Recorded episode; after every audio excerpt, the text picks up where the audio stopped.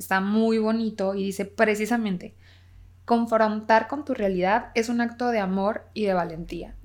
Y no pasa nada, o sea, quiérete como eres, acéptate, adelántate. En algunos otros momentos hemos dicho, ríete de ti mismo, de aspectos físicos, de aspectos emocionales, o sea,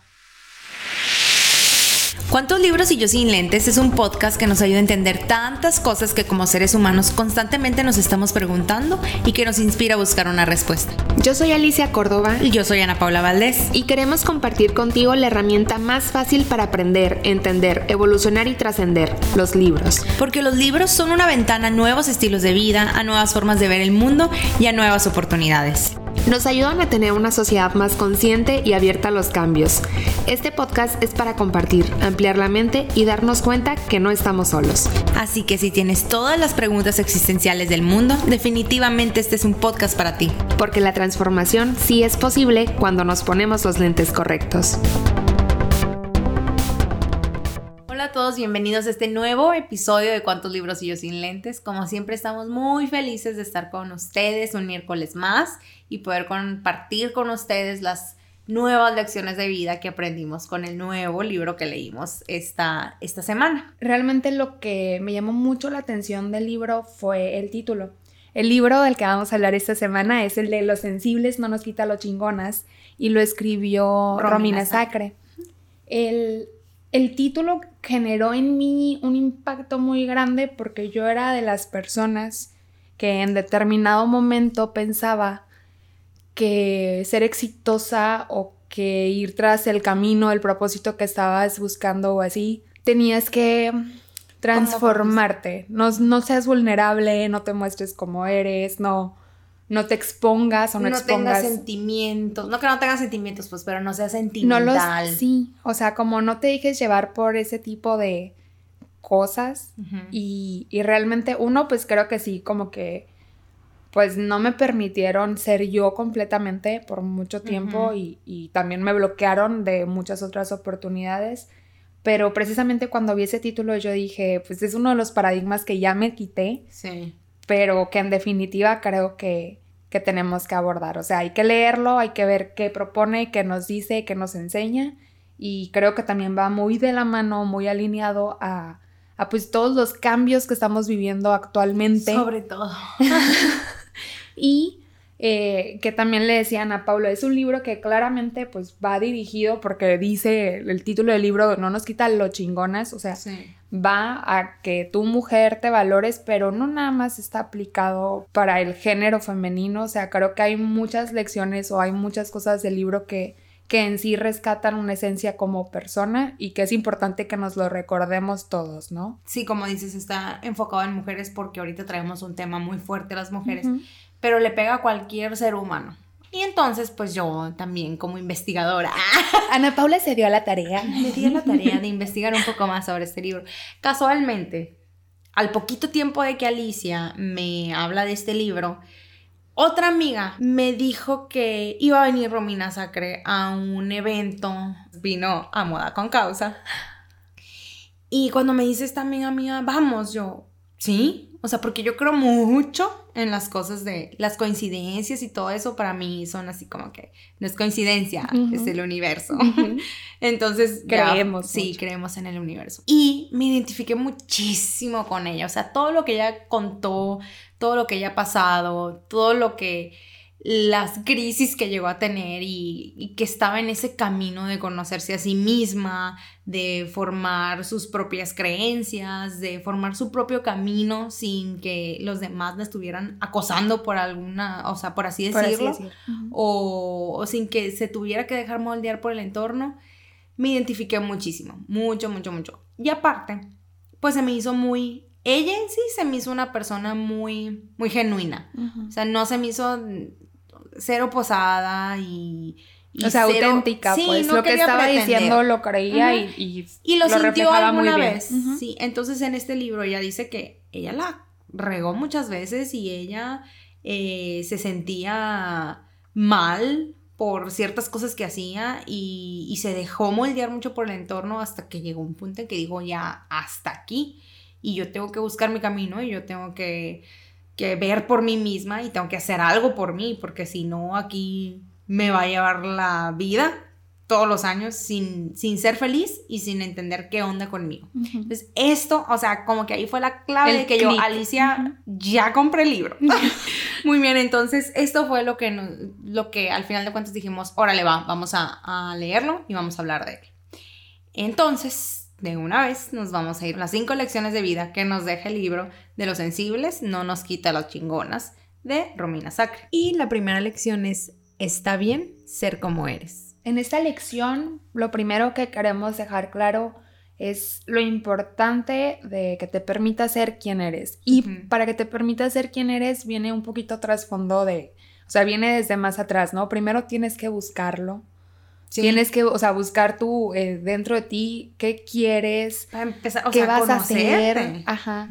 Pero, pero es esta, esta como exploración, ¿no?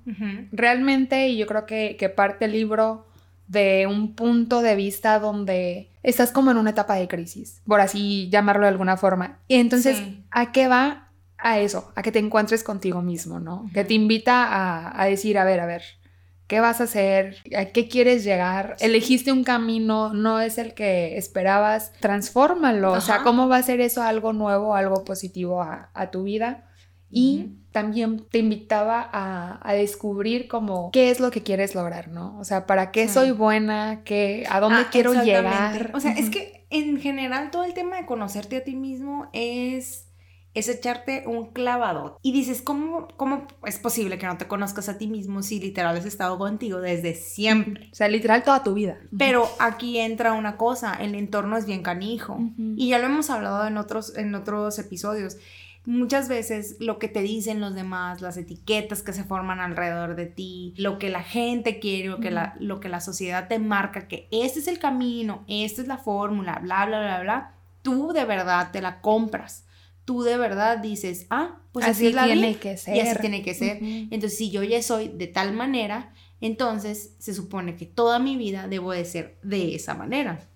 Entonces, como que no estamos conscientes realmente de, quiénes somos. Y aquí voy a decir una frase del libro que me gustó mucho, que dice, hacerte consciente en serio te conecta con lo que sí existe en tu realidad, o sea, en lo que sí eres tú. Entonces, para conocerte a ti mismo, simplemente, pues lo que decías ahorita, saber qué te gusta, qué no te gusta, porque eso también, es importante. Estar en contacto contigo, o sea, realmente sentirte a ti misma. Y una cosa también muy importante es saber para qué eres buena. O sea, porque no eres buena para todo. Y no tienes que serlo, o sea, que no te frustre eso, ¿no? O sea, imagínate la frustración de estar realizando algo que mm, no eres buena para eso y no es lo que tú quieres. O sea, lo importante que es conocerte, ser tú misma. Exacto. Y muchas veces sí nos imponen eso. Y sí nos imponen el, si esta es la, lo que te decía ahorita, esta es la formulita del éxito y eso es lo que tienes que seguir. Y si fallaste en un paso, ya valió cacahuate, ya, olvídalo. E incluso, Ana, muchas veces el sí, sí nos imponen. Yo creo que hay un, o sea, hay como etapas emocionales o de madurez en nuestras vidas donde yo a mis 19 años tenía muy poca idea de qué quería. Entonces me estaba dejando llevar completamente por por mi entorno o por lo que estaban esperando mis papás o alguien que fuera importante a mi alrededor. Ajá. Entonces, sí creo que hoy, 10 años después de, de ese momento, digo, ajá, o sea, ya a estas alturas de mi vida, ya yo estoy formando lo que yo quiero. Y hay veces que nos da mucho miedo pensar diferente. Y por pensar diferente, lo primero que tenemos que tener claro, Ana, es uno, que no te dé miedo, literalmente, dar una opinión o decidir un rumbo de vida que es distinto al que está tomando tu entorno. Y por tu entorno me refiero directamente a, los más cercanos a ti. Sí. En, ahorita, volviendo al ejemplo. y amigos, que son los más Son los que más te influyen. Y sobre todo en esta etapa de donde estás como que empezando a agarrar un rumbo. Sí. Y, y te dejas llevar completamente por él. Ahí yo me acuerdo, o es muy importante reconocer que no todos queremos lo mismo. Entonces, ¿cómo podemos estarnos dejando influenciar por algo que ni siquiera es lo que yo quiero. ¿Por qué? Porque no es lo mismo que quieran a Paula Valdés que lo que quiere Alicia Córdoba. Podemos coincidir en el camino con ello. ¿Por qué? Porque nuestros caminos van alineados a algo. Pero tenemos que aprender a respetar eh, el punto de lo que quieren los demás, bueno, lo que, quieres, tú, primero. O sea, primero busca qué quieres tú, respétate, o sea, respétalo y date la oportunidad de literalmente de pensar diferente, o sea, de, de, que no pasa nada si no, voy con lo que me están pidiendo. Y de no sentirte mal por pensar diferente, o no sentirte bicho raro también.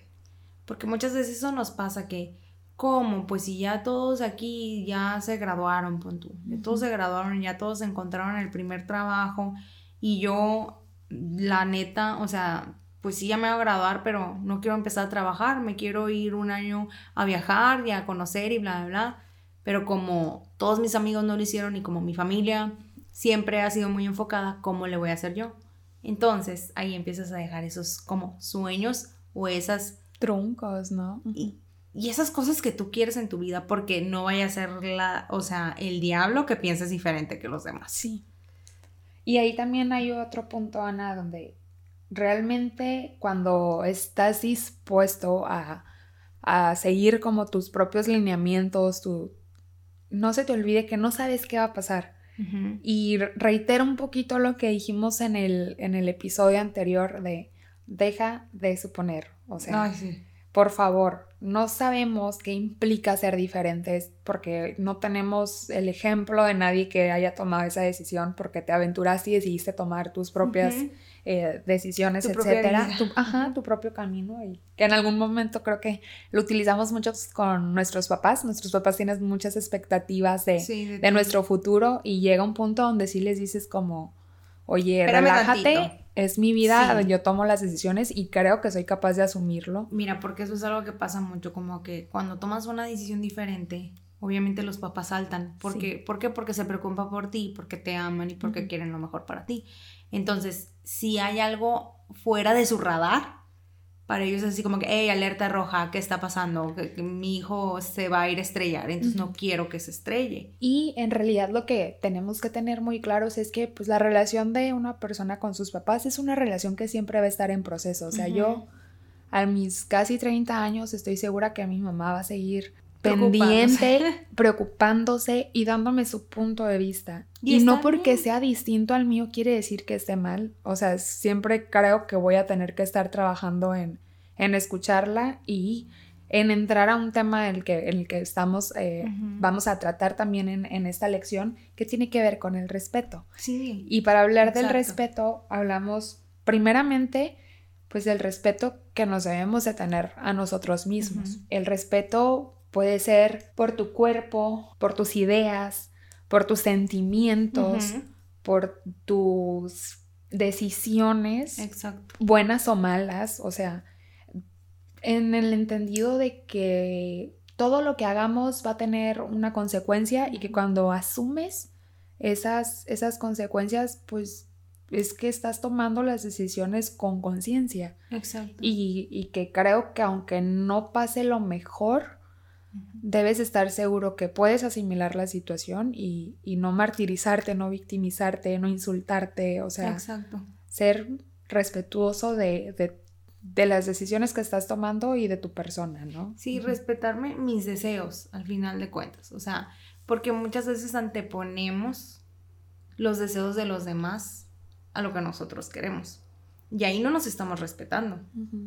Y, por, y de la misma manera en que nosotros nos debemos de respetar a nosotros mismos, también debemos de respetar a las otras personas. Porque como, como dice la lección, pues está bien ser como eres, respétate como eres, pero lo que de verdad tú quieres, no lo que los demás te están imponiendo, no lo que tu mamá o tu papá te está imponiendo, o sea, lo hacen desde el amor, pero si te dejas llevar nada más por el entorno, no te estás respetando a ti mismo. Y por otra parte, si llega otra persona y tú la quieres cambiar a ella, entonces no estás respetando a otra persona. Y imagínate el mundo cómo sería si todos de verdad, o sea, genuinamente nos respetáramos. Y es esa clase de, respeto, pues, de que me acepto a mí y acepto que los demás son diferentes a mí. Y recuerdo dos situaciones que planteé el libro sobre ese punto del respeto a los demás, Ana. Una era, es una frase que dice, respeta las decisiones de vida de los demás. Ojo, ¿cuál es la clave aquí? Son decisiones de vida de otra persona, o sea, ¿qué haces tú inmiscuyéndote ¿Qué te andas metiendo? No seas mitotero. Bien traumada con el mitote. Sí. Pero sí, o sea, ¿qué te andas metiendo en la vida de otras personas? El otro punto, y que creo que es crucial y lo platicábamos ahorita antes de empezar a grabar, era que te decía, ella hace un énfasis en las relaciones que tienes con, tus amigas, porque llega un punto o una etapa de vida en la que tú y tus amigas no saben qué tienen en común existe un lazo, a lo mejor porque se conocen desde hace mucho, como nos sucede a nosotros con la mayoría de nuestro entorno. Son personas que han estado por mucho tiempo ahí, existen vínculos, existe cariño, existe una relación que se ha alimentado con el paso de muchos años, pero que si realmente te paras y nos volteas a ver o alguien que no nos conoce de tanto tiempo nos ve juntas y dice como, son ajá, o sea, ¿qué? que tienen en común y yo creo que lejos del lazo de, del estar unidas no hay nada en común, pero nos ha quedado muy clara una cosa. Y es que yo creo que hemos respetado las decisiones, los puntos de vista, las, el rumbo de vida que ha elegido cada una. Y, y yo creo que es un, punto crucial esto del, del, respeto, o sea, con mi vida y con, con la vida de, de los demás. Y muchas veces no nos respetamos a nosotros mismos en muchos sentidos porque tenemos miedo al rechazo.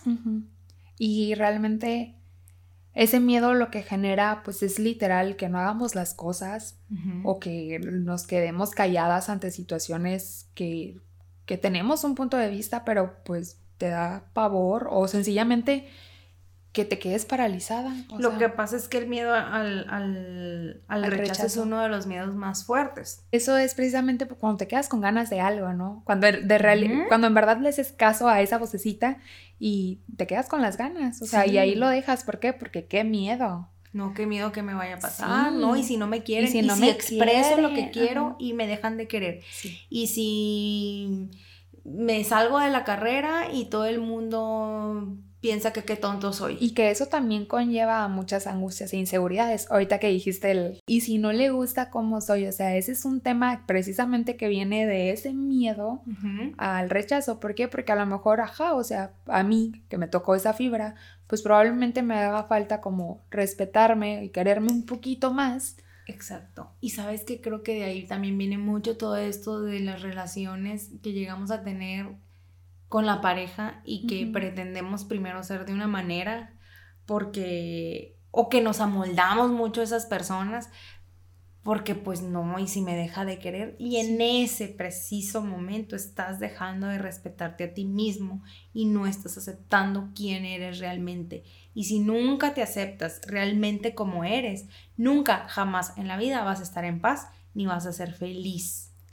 Y con esa reflexión creo que tiene todo que ver con la siguiente lección, Ana, que es precisamente el ser honesta contigo misma. Exactamente. O sea, si te respetas, ya sabes de dónde partir, ya sabes quién eres, qué sigue, pues vivir congruente con ese estilo, ¿no? Claro.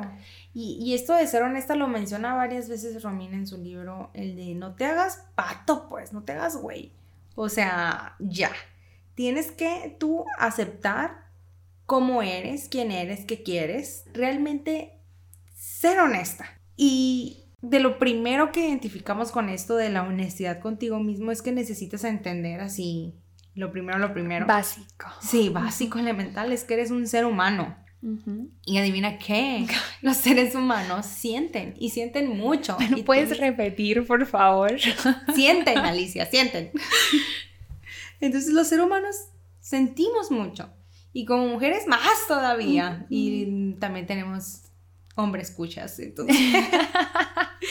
Pero no, o sea, realmente necesitamos, hablando del respeto, ¿no? Respetar que vamos a sentir cosas y que las emociones que lleguemos a tener no son o sea, las emociones no se deciden, las emociones son un, rush de energía, como un golpe. Que es como una consecuencia, no es la acción de algo, pues, o sea. Bueno, la reacción, Perdón, de una acción. Eso quise decir. Sí, pues eso. Eh, básicamente, y justo en, en, esta lección yo le decía a Ana Paula, bueno, sí soy, porque hicimos énfasis en que me lo repitiera, porque soy una persona que estaba muy en contra y realmente tenía muy arraigado en mi cabeza el no expresar mis sentimientos. No hablemos de expresarlos, de hablarlos, hablemos de si quería llorar, te aguantas y no lloras, real, o sea. No te permitía sentir. No, y no entendía, o sea, esa diferencia de ante algo que haces existe esta emoción y de esa emoción pues está en ti por tu bien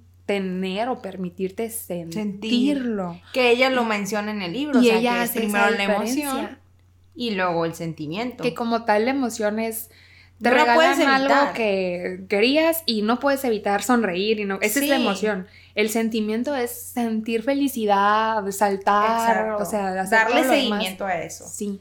Va a pasar una situación que te haga enojar y tú si lo reprimes te lo tragas y ahí vienen otras cosas. O sea ya vienen las enfermedades o ya viene que lo sacas de diferentes maneras. Pero el punto es ese que que es súper importante de sacarlo. Sí o sea aceptar la emoción, como que identificar qué emoción es y después sentirlo, darte la oportunidad de sentir, porque muchas veces es, ok, siento esta emoción, córtalas. Córtalas, mi chavo, o sea, hasta ahí quedó. No quiero sentir más. Más, sí. Pero, adivina qué, corazón, no. O sea, realmente ese, esa emoción generó algo dentro de ti y como la reprimiste, no te permitiste sentir, se va quedando como piedritas, no sé, así me lo imagino. Y en determinado si momento de mi vida me volví a topar con alguna situación así y por supuesto que no sabía qué hacer. Por supuesto, porque no, porque ya aprendiste a que lo mejor es esto. Pero sabes que es porque se ha normalizado demasiado eso. Se ha normalizado demasiado en la sociedad el que no debes de mostrar tus sentimientos. Es que de entrada se asocia mucho a debilidad. A debilidad. que es como tú y yo, mujeres empoderadas, que queremos ser exitosas y guachua, o sea, ¿cómo te vas a permitir sentir?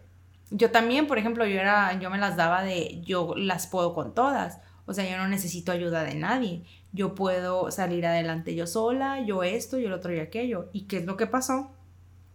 Que se desmayó. Perdón, está muy musical. No, ¿qué es lo que pasó? Pues que me fui llenando de... Perdón, me fui llenando de, de, piedras, o sea, de, de, de, cargas. De cargas, exactamente. Me fui llenando de cargas y de repente llegó un momento en que ya no sabía qué hacer con mi vida, porque me, o sea, las, me las di tanto y yo las puedo con todas que se te sale de control realmente. Entonces, no, no, esta cosa de mostrar sentimientos y mostrar eh, que eres vulnerable y que necesitas ayuda, como que no cuadra mucho con esta imagen que nos dan. Entonces, ahí precisamente no estás siendo honesta contigo mismo, o sea, necesitas ser honesta y necesitas decir, sí, necesito ayuda, pero ¿qué es lo que pasa? Pues no, no, no, no, tú andas por la vida y no necesito ayuda, yo no lloro, yo no me siento mal, yo no me enojo, yo no soy berrinchuda, yo no ta, ta, ta, ta, ta. Entonces te vas llenando. ¿Y qué pasa, Ana? O sea, cuando no eres honesta contigo misma y, y desencadena muchas cosas, pero precisamente ahorita hablando de los sentimientos, reprimes. Y ahorita que hablabas de esas cargas, esa represión, o sea, estar como atorando y decir, no, no lo voy a sentir. Sí. Son cosas que, uno, van sumando, se van haciendo más pesadas con el paso de los años y llega un momento, una etapa en tu vida donde vas a tronar.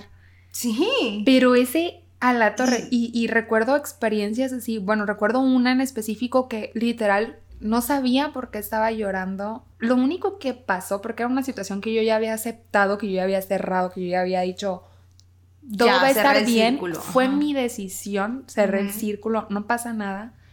Pero no, me había permitido sentirlo, o sea, como que sentirme triste por eso, etc. Y un día de la nada estaba llorando, pero mal, mal así. tenía no sé cuántas noches sin dormir, bla, bla.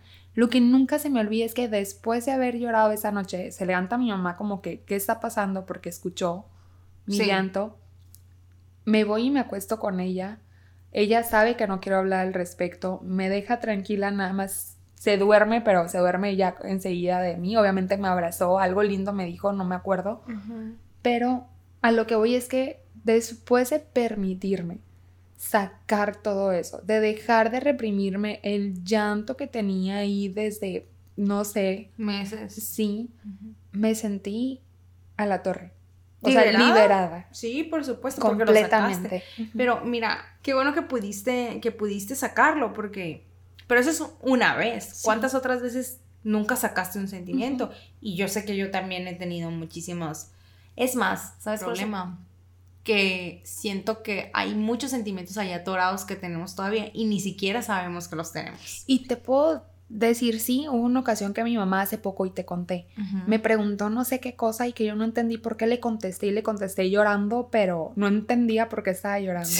Tocó mi mamá con su una pregunta, fibra. una fibra de algo que hace muchísimo tiempo estaba guardando y hasta yo me quedé como muy desconcertada de qué onda, por qué estoy llorando. Y mi mamá me dijo, pero ¿por qué lloras? Y nada más te pregunté que, ¿sabes cómo? De que si querías algo. Sí, y yo, ándale, Alicia, yo nada más te pregunté que si querías jugo o leche, por ejemplo, y yo llorando. La leche. ¿Por qué no me puedes dar otra opción? No, ese es el punto. Realmente sí creo que que cuando dejas los sentimientos ahí, va a haber alguna circunstancia en la que no entiendas ni por qué, pero necesitan salir. Sí, y sabes qué, lo peligroso de que si no salen, si no salen como deben de salir, o sea, en, en, esta expresión tuya de, de, hablar si estás enojado, de llorar si necesitas llorar, van a salir de alguna otra manera y como puede ser Puede ser a través de algo material que empieces a comprar y a comprar y a comprar. O sea, ¿cuántas veces si te sientes triste, ay, me voy y me compro algo? A mí sí me ha pasado. Estoy deprimida, pues me voy y me compro ropa, ¿qué me importa? O sea, eso me llega a pasar. otras maneras es, mucha gente se va a la fiesta y fiesta y fiesta y alcohol y alcohol. Y yo creo que una también de las peores son las relaciones tóxicas. Te involucras con gente igual de tóxico y reprimido como tú estás en ese momento. Sí. Fíjate que sí puedo identificar que en determinada etapa de mi vida el no querer afrontar mis sentimientos me hizo fan número uno de la fiesta y del alcohol. Qué bárbaro. sí, no, sí me acuerdo. Muy divertida, amiga, pero... pero no era necesario. Pero no era necesario. También eres divertida sin alcohol. Y por último, para este de ser honesto contigo misma, también toca el, tema de, tu cuerpo en muchos sentidos, pero yo lo asocié con esto, como tienes que ser honesta en cómo es tu cuerpo y hasta dónde puede dar tu cuerpo. Porque te voy a poner un ejemplo de los más tontos y así, ¿no? Pero imagina, yo mido 1,57. O sea, estoy chaparra. O sea, Romina en el libro decía que se sentía chaparra por unos 59, amiga. Y yo dos centímetros menos que ella todavía, imagínate. Entonces, es como si yo todos los días estuviera llorando porque no puedo medir 1,80. Y que en verdad fuera algo que me martirizara. Entonces, realmente, pues, ¿qué vas a hacer? O sea, ¿qué puedes? Tienes que ser honesta contigo misma. Nunca vas a medir un 80. O sea, y si mides un 80 es porque te pusiste unas plataformas gigantes y pues tienes que asumir la consecuencia de que probablemente te mates en la primera caminada. No, y sobre todo tienes que ser consciente de que en determinado momento ese efecto va a dejar. O sea, te vas a quitar las zapatillas y se acabó, ya se acabó la cenicienta, ¿no? Claro. Por así decirlo. Sí. Ahora, que si es algo más así como que, ay, pues es que estoy pasada de peso, es que el otro, bueno, pues come saludable.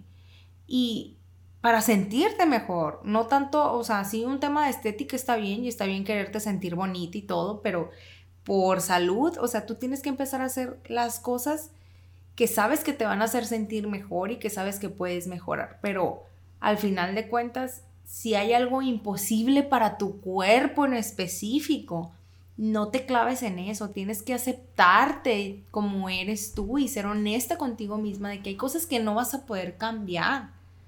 Y yo creo que ahí lo importante, Ana, es precisamente detectar que lo que no puedes hacer es cambiar un físico, lo que sí puedes cambiar es tu mente, de cómo te afecta eso y particularmente, sabes que tengo muchas inseguridades y muchas veces no entiendo o no parece o por qué eso.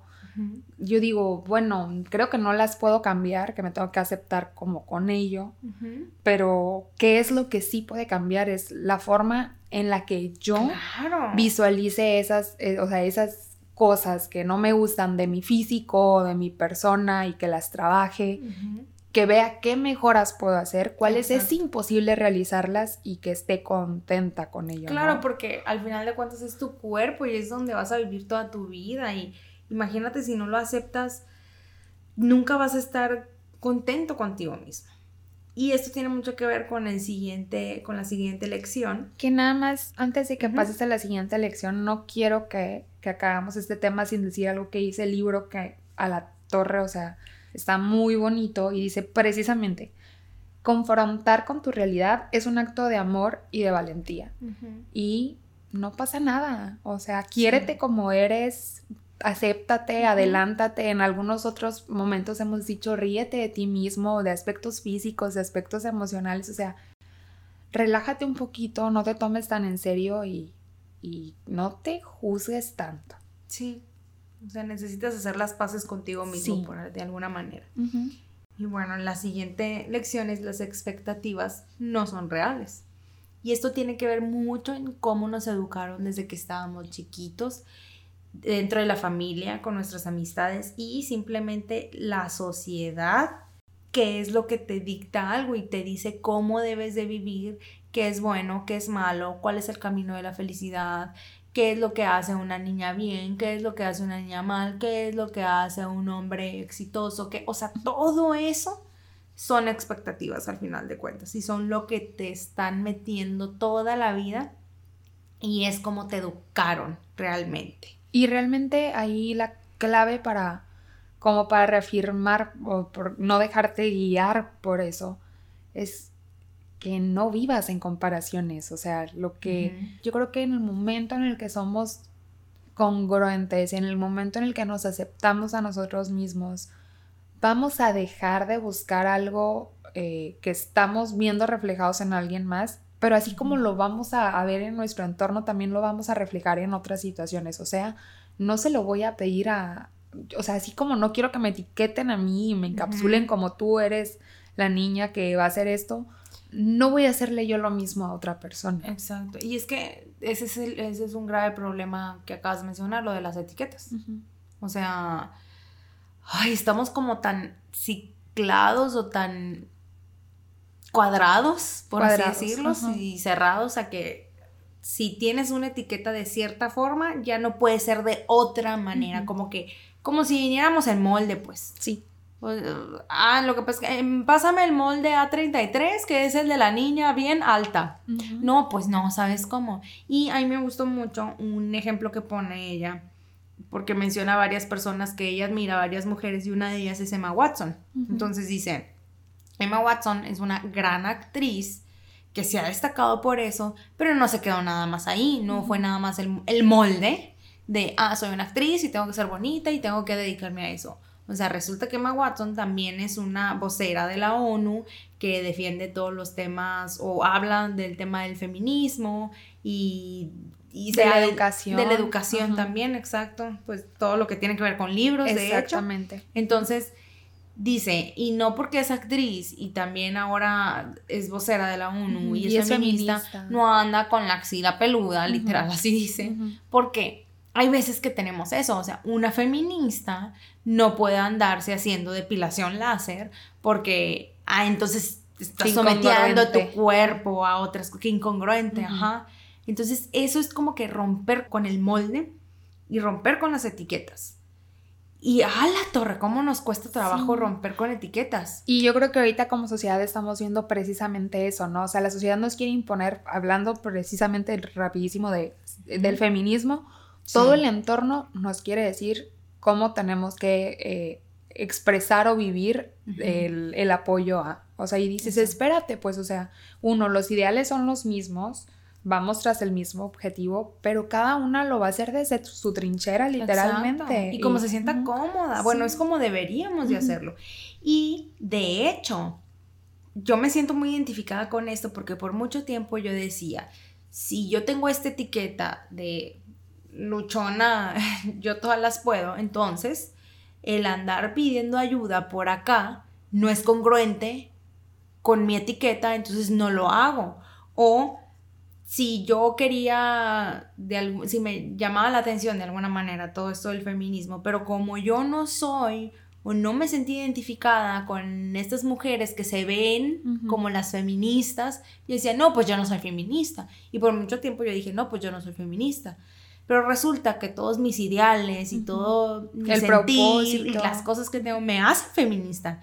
Entonces fue así como que, ay, pero no encajo.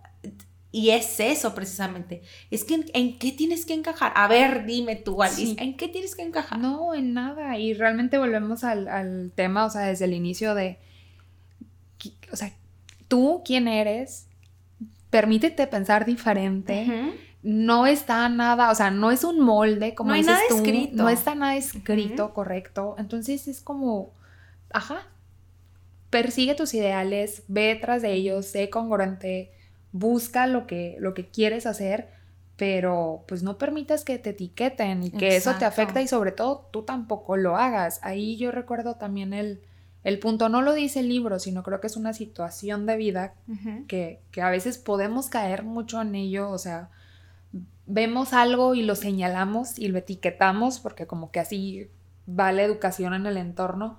Y cuántas veces no nos atrevemos a hacer un comentario sobre otra persona. Te lo juro que es algo en lo que tengo tiempo, así como hice mi propia campaña de vas a dejar eso atrás. De cuando ves a una persona que realizó algún cambio físico, de lo que sea, en su persona, no lo comentes porque también me llegó a pegar a mí en determinado punto. Alguien me veía y, ay, estás más flaca, estás más esto, estás más aquello. Y a veces no sabía si era algo bueno o era algo malo lo que me estaban diciendo. O sea, que dices, no, o sea, no, no le digas a alguien cómo, ¿Cómo se, ve. Ahórrate el comentario, o sea, vela y si hace mucho que no la ves, pregúntale, ay, ¿cómo estás? ¿Qué has hecho? O sea, o, qué bien te ves, está bien, qué bien te ves, pero no, ay, ¿qué te hiciste en el cutis? Pero, y si no te ves bien, o sea, y si realmente no te ves bien, o sea, sencillamente no te puedes ahorrar el comentario. Porque hay ocasiones en las que a lo mejor una persona se ve cansada y la misma persona que se atreve a decirte que bien te ves te dices, ay, tienes algo, oye, cálmate. Ah, no, yo no. no, yo prefiero, no. y, realmente lo he visto, o sea, y eso, o sea, es algo que personalmente me parece muy imprudente, pero que yo digo, oye, es más común de lo que me gustaría. Claro. Pensar que lo es. Sí. Entonces, sí, el tema de las etiquetas y Está fuerte. Todo lo que tiene que ver con expectativas. Otra cosa de las expectativas es todo lo que tenemos ahorita, casi todos, y más por nuestra generación, que es la urgencia de ser felices. O sea, necesitamos ser felices ya, en este momento y en un mes. O sea, en un mes, si no, si no, si todos los esfuerzos que estoy haciendo no se materializan, por así decirlo, o no veo resultados ya, entonces lo dejo porque necesitamos ser felices ya. Y precisamente ahí nos pega todo este tema de las redes sociales, porque estamos bombardeados por mil personas a las que podemos estar siguiendo, que nos están diciendo que están muy felices porque están de viaje, a la semana están en uno de los mejores restaurantes, a, a, los dos días están en un desfile de moda de una marca que dices, pues... Porque sus amigas son las mejores del mundo porque... O están creando a lo mejor muchas veces esta realidad que es sencillamente por transmitirlo, ni siquiera quiere decir que lo estén viviendo, ah, que lo estén disfrutando, que así sea. Pero sí, sí, yo también creo que estamos en esa, de hecho no creo, estamos, en esa etapa en lo que las redes sociales nos están influenciando mucho como a determinar qué nos hace felices y qué no. Nos estamos dejando llevar mucho por eso. En resumen, ¿no? De las expectativas es cómo nos educaron, la etiqueta que nos ponen, la felicidad que nos venden y el querer que ya esté y si no lo estamos logrando empieza esta vocecita desgraciada que te empieza a hablar en la cabeza y ella lo, lo redacta en el libro como la, voz de Úrsula. Ajá, dice que es Úrsula, la, personaje. La de, la sirenita, Porque es una desgraciada que le está diciendo, que la paraliza, que le quita la voz. Y todos tenemos esa vocecita que entra en friega cuando tú estás bien feliz o cuando tienes un, sueño. Cuando todo va de maravilla. Cuando todo va de maravilla. Uy, no, pero aguas porque no vaya a ser que te dejen o no vaya a ser que te corran. O... Mmm, yo vi a la otra muchacha, está más guapa que tú. Así que yo que tú me pongo las pilas. O sea, esa vocecita desgraciada del demonio que siempre está buscando el negrito en el arroz, que está llena de suposiciones. Y de miedos. Y de miedos. O sea, es pura suposición, porque mentira, todo lo que te dice en tu cabeza ni existe para empezar. Es algo que está diciendo que, uh, tal vez. Y la otra es que se alimenta del miedo. Sí, o sea, realmente te está diciendo como, híjole, no, no hagas eso porque y, te puede pasar algo malo. Y aguas, Te puede ir peor. Sí, y si no, y si tú quieres, ajá, es como, ay, van a hacer un podcast y si nadie las escucha, ¿para qué? No, mira, otros podcasts en el primer capítulo ya están en el número uno, o sea, Imagínate. O sencillamente que nos hubiera dado miedo desde el principio nos dimos cuenta que, o yo me di cuenta, que dije muchas cosas que estaban a lo mejor mal dichas, que no tenían sentido. Y que, me, y que me hubiera enfrascado en... Porque sí dije qué miedo, y creo que se nota si alguien escucha nuestro primer, primer, primer episodio, creo que se escucha que teníamos mucho miedo. Sí, y todavía ahorita lo llegamos a escuchar y decimos, ay, eso que dije no tiene sentido, repetí demasiado. O porque lo No, ya no quiero hacerlo. Pues ni modo. O sea, sí es esto, adelante, hazlo, no te detengas, si algo te hace feliz, hazlo. Y lo dice el mismo libro, o sea, si hay, o sea, si tienes ocasión o detectas algo que, que no te está gustando, que lo puedes mejorar, bla, bla, ¿qué tienes que hacer? Trabajarlo. No tienes que evadirlo, no tienes que no hacerlo, es trabájalo. Y con esto nos vamos a ir a la cuarta lección. Y dice, ser valiente es ponerme a mí primero. ¿Y qué significa ponerme a mí primero? Pues precisamente eso, o sea, el ver por mí primero y el aprender a decir no cuando de verdad no queremos algo.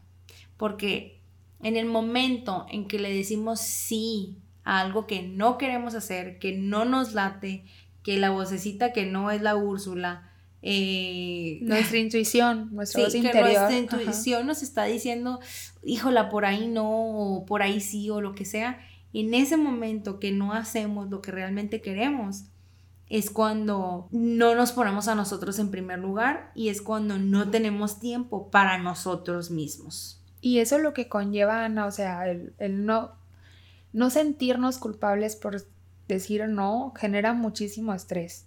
Genera... ¿Cómo le voy a decir que no a mi amiga? Sí, o a, o a algún familiar, etcétera. Pero a qué voy? A que llega un momento, y lo platicábamos ahorita, donde yo digo, ¿qué es lo que más pierdes cuando no aprendes a decir que no en la vida? O sea, aparte de que a lo mejor transgredes tus límites, etcétera. Sí. ¿Cuánto tiempo no inviertes en otras personas por no saber cómo salir de esas circunstancias sencillamente con un no, no puedo, no, no quiero, no debo de tener miedo de decir no quiero. Y hay gente que se va por la vida complaciendo a todos los demás y al final de cuentas voltea para atrás y dice, ¿cuándo he hecho algo por mí? O sea, por algo que yo quiero y que, que de verdad siento de corazón. Empiezas a hacer puras cosas que es para quedar bien con los demás, precisamente por el miedo al rechazo, ¿no? al final de cuentas. A fin de cuentas.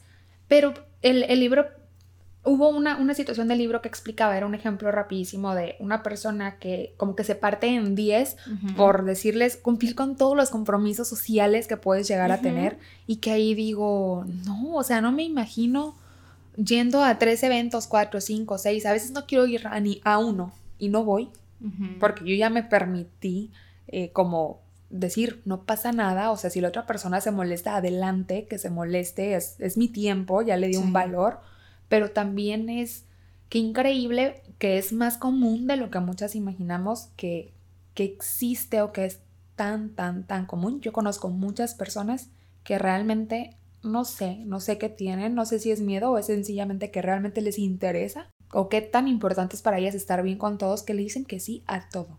Y que yo digo, es que ¿cómo le haces? O sea, no me imagino la cantidad de estrés de andar de un lado a otro si esto es así, si... Y no, darte un tiempito para ti. Y ni siquiera es algo que tú quieres hacer. Y algo que me gusta mucho de cómo aborda aquí eh, ella el tema de decir que no, es que cuando tomas la decisión de decir que no, también va a traer consecuencias. ¿Qué puede ser la consecuencia? Pues que sí, que alguien se enojó contigo, que sí, que te perdiste de alguna cura o algo padre que pasó esa noche que no quisiste salir. O sea, hay consecuencias, pero te hacen a ti al final de cuentas sentirte mejor contigo. O sea, realmente no eres inmune, pues entonces va a haber algo, va a pasar algo. Pero el punto aquí es que cuando dices que no es porque te dijiste sí a ti mismo. Y sobre todo porque decía que ese no va desde un grado de conciencia donde tú asumes las consecuencias de decir que no ante eso, ¿no?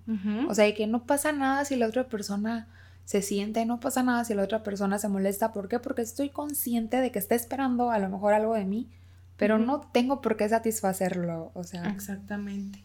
Y otro punto aquí, o sea, que ya es muy personal, es también el decirle que sí a la vida, pero a tu vida, decirle que sí a las cosas que te van a hacer feliz, porque muchas veces decimos que no a cosas que sí nos van a hacer feliz y les decimos que no por el miedo al que dirán. Y yo creo que en el sí lo que nos frena mucho es el miedo. Exacto. O, y otra cosa, para que no se me olvide, también hay veces que nos vamos tanto con la vida del no, que luego decimos que no por hueva. O sea, que ni siquiera somos conscientes de la respuesta que entonces, ya nos fuimos y nos fuimos y nos fuimos y, y empezamos a decir puros no por hueva. Entonces también hay que, espérate tantito, o sea, no seas flojo, ponte también las pilas y todo, porque necesitas tú hacer cosas al final de cuentas para ser feliz. Pero en pocas palabras, el decir no a situaciones que te incomodan, que no te hacen sentir bien o que van a hacer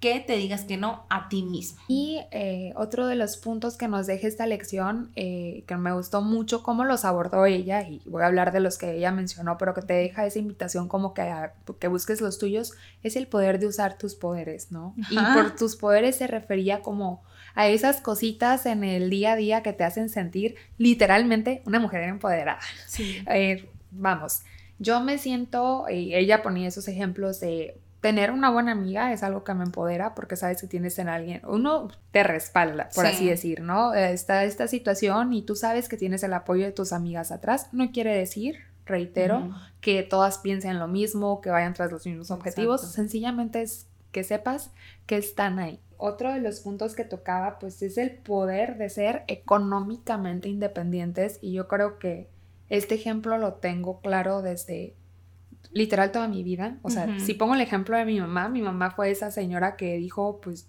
yo puedo y literal, ella pudo con toda la situación. La educación de mi papá toda la vida fue decirme, si tú quieres algo, tú vas a trabajar por ello. Es cierto, ser económicamente libre sientes un poder de tomar tus propias decisiones increíbles. Y al final el punto de esto es encontrar todo aquello que te da fuerza, todo aquello que te hace que, tú puedas salir adelante.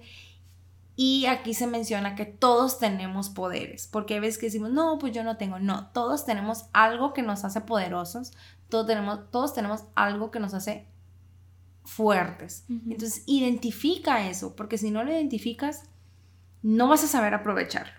Entonces eso es sumamente importante. Y puedo decir un último poder, o sea, hay cuatro los que ya hice, pero hay uno que me parece muy importante y que debemos tener muy presente, Ana, que también te empodera un chorro una vez que, que te lo crees. Y es que tienes el poder de ser mejor todos los días. ¿Y esto qué quiere decir? Desde que el momento en el que, en el que algo no te gusta, que te das cuenta que no va por ahí, tienes esa opción de cambiarlo.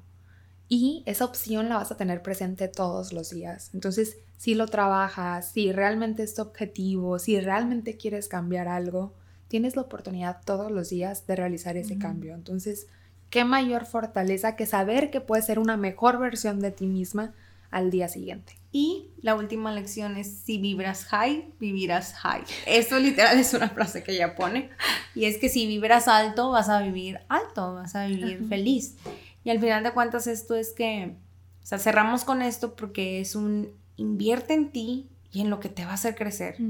Invierte en todo aquello que te va a hacer feliz y que te va a hacer una mejor mujer, una mejor persona y vas a vibrar más y vas a sentirte mejor y vas a vibrar más alto. Y como parte de esa inversión, no pierdas de vista nunca que también tienes que elegir mejor cómo invertir tu tiempo. Exacto. ¿Por qué? Porque el tiempo que te dediques a ti misma para hacer todas estas mejoras y hacer todos estos nuevos proyectos, etcétera, pues es lo que te va a permitir llegar a esos objetivos. Claro, te va a permitir hacer feliz.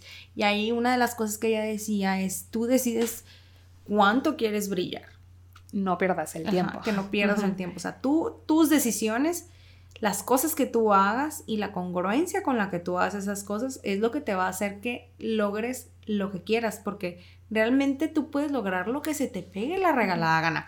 Ojo, tal vez no como te lo decía la expectativa, de que, ay, yo voy a lograr esto en cinco meses y voy a tener aquello y voy a lo conseguir y todo eso que ella mencionaba que ella decía que, que iba a ser una actriz de Hollywood y que bla, bla, bla. Y no, al final de cuentas lo que ella hizo es empezar con todo este movimiento en compartir sus experiencias, en, en generar contenido lo hizo de una manera diferente, pero utilizó sus habilidades, utilizó sus fortalezas y, la verdad ha logrado sus sueños. No como se lo marcaba su expectativa. No como lo pensó hace 10 años. Exactamente, pero sí como ella, como ella alguna vez soñó que pudiera estar.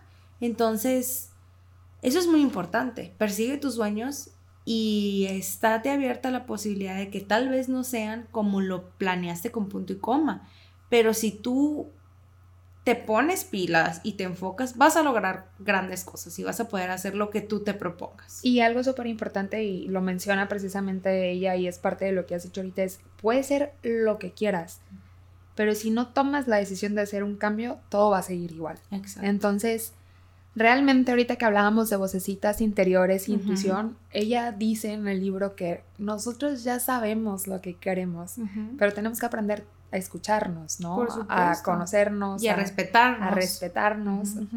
Y eso que nos va a, o sea, que nos va a permitir o que es súper importante que en determinado caso vamos a poder transformar todo el caos que nos deja una lección de vida, todas las situaciones que, que no son las mejores o que no nos gustan o que nos han generado algún, algún movimiento ahí. Y tienes la oportunidad de convertirlo en algo bueno para ti. Exactamente. Pero, o sea, no nada más es todo te deja una lección, sino también es un tienes que trabajar en ello, tienes que reconocerlo, ser consciente y tomar acción. Exactamente. Entonces, Alicia, ¿qué te deja el libro de los sensibles? Me reitera eh, eso, ¿no? Que no pasa nada si, si eres vulnerable y que es un tema en el que he estado trabajando muchísimo, que me tiene como muy encantada. Me, me, ella, este libro me, me dice que en efecto, o sea, creo que es algo que que sentimos muchas y que muchas estamos como en esta etapa de que hay muchas cosas que no nos cuadran o que no están saliendo como se suponía que debían estar saliendo y que te dice, o sea, no pasa nada, trabaja en ti mismo, date la oportunidad de transformarte día con día y crece y aprende y, y o sea, como todo va a salir bien. Y también hubo una parte del libro que dice que que tú tienes como la capacidad, nada más por ser tú, como de hacer todo lo que te propongas. Entonces, como que a veces eso se nos olvida. Sí, como que no crees que, que seas, que, te merezcas algo, que seas tan buena para esa cosa y que dices, no, o sea, y no desde el punto de vista del ego, sino desde el punto de vista de que realmente todas somos capaces y todos. Exactamente. Yo a mí me deja en pocas palabras, eh, aviéntate por lo que quieres, por tus sueños, tus sueños. Porque nadie va a estar contento jamás con lo que hagas y nunca vas a poder tener contento a todo el mundo. Entonces, aviéntate. Y lo vas a lograr siempre y cuando seas congruente con eso que quieres hacer. Entonces, como que eso me llegó al cora, dije, ay, porque hay muchas cosas que sí ya sé que quiero hacer, pero, y me recordó mucho el libro de las tres preguntas eh, pero necesitas ser muy, muy congruente con lo que estás haciendo. Y consciente. Entonces, si estás como en tu vida ahorita, como con ese gusanito de, querer cambiar tu vida, eh, vas por la vida siguiendo el librito, el manual de Carreño, o sea, las cosas que, que se supone que debes de hacer, pero realmente pues no estás feliz, sientes que no, que hay algo que te falta, que sientes que andas en crisis. Creo que este es un buen libro como para empezar. Sí. O sea, para decir, a ver, ¿por qué no estoy feliz? Lo lees, encuentras muchos detallitos y de allí ya te puedes pasar a otros. Pero creo que es un muy buen inicio, un buen parteaguas. Entonces se los recomendamos para como que entender algunas cosas y los invitamos a que hagan como que un listado de todas esas cosas que les llamaron la atención y, y que vayan indagando más en esas cosas que les llamaron la atención. Entonces, sin nada más que agregar. Recuerden que la transformación sí es posible cuando nos ponemos los lentes correctos. Y muchísimas gracias por escucharnos. Nos vemos el otro miércoles. bye.